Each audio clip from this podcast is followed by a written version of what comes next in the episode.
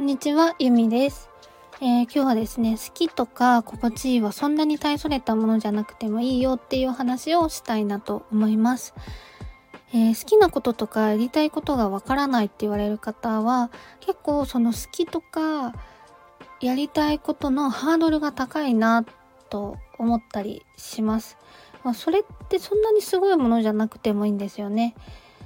あとは人にすごいねとか言われるものじゃなくてもいいと思っております。で、私が好きなこととかだと、例えばなんですけど、私めちゃめちゃインドアなんですね。もうお家が大好きで、お家というか自分のスペース 居場所っていうのがすごい大好きで、もう食料を買いだめして、家から1週間、2週間出ないでって言われても全然平気なタイプなんですよね。あとは結構田舎で育ったので自然が大好きです。緑がある場所とか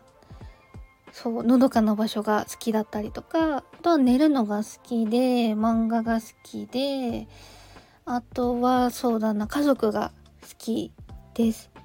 だからあのお仕事とかも基本オンラインでできたりだとか場所を選ばずできるお仕事とか自分でその仕事が選べる働く時間とか場所とかが選べるっていう働き方をしていますし、まあ、家族に何かがあった時にはもうすぐに駆けつけられるような自分でいられる自分でいられる働き方をしてるかなと思います。まあ、こんな感じで全然もうすごくなくてもいいんですよ。もう大されたものじゃなくてもいいんですけど、パッと思い浮かぶような好きとか心地いいっていうものを大事にする生き方その生き方が自分の理想とする働き方につながっていくこういうなんだろうそのお仕事の選び方っていうのもありなんじゃないかなと思ったりします。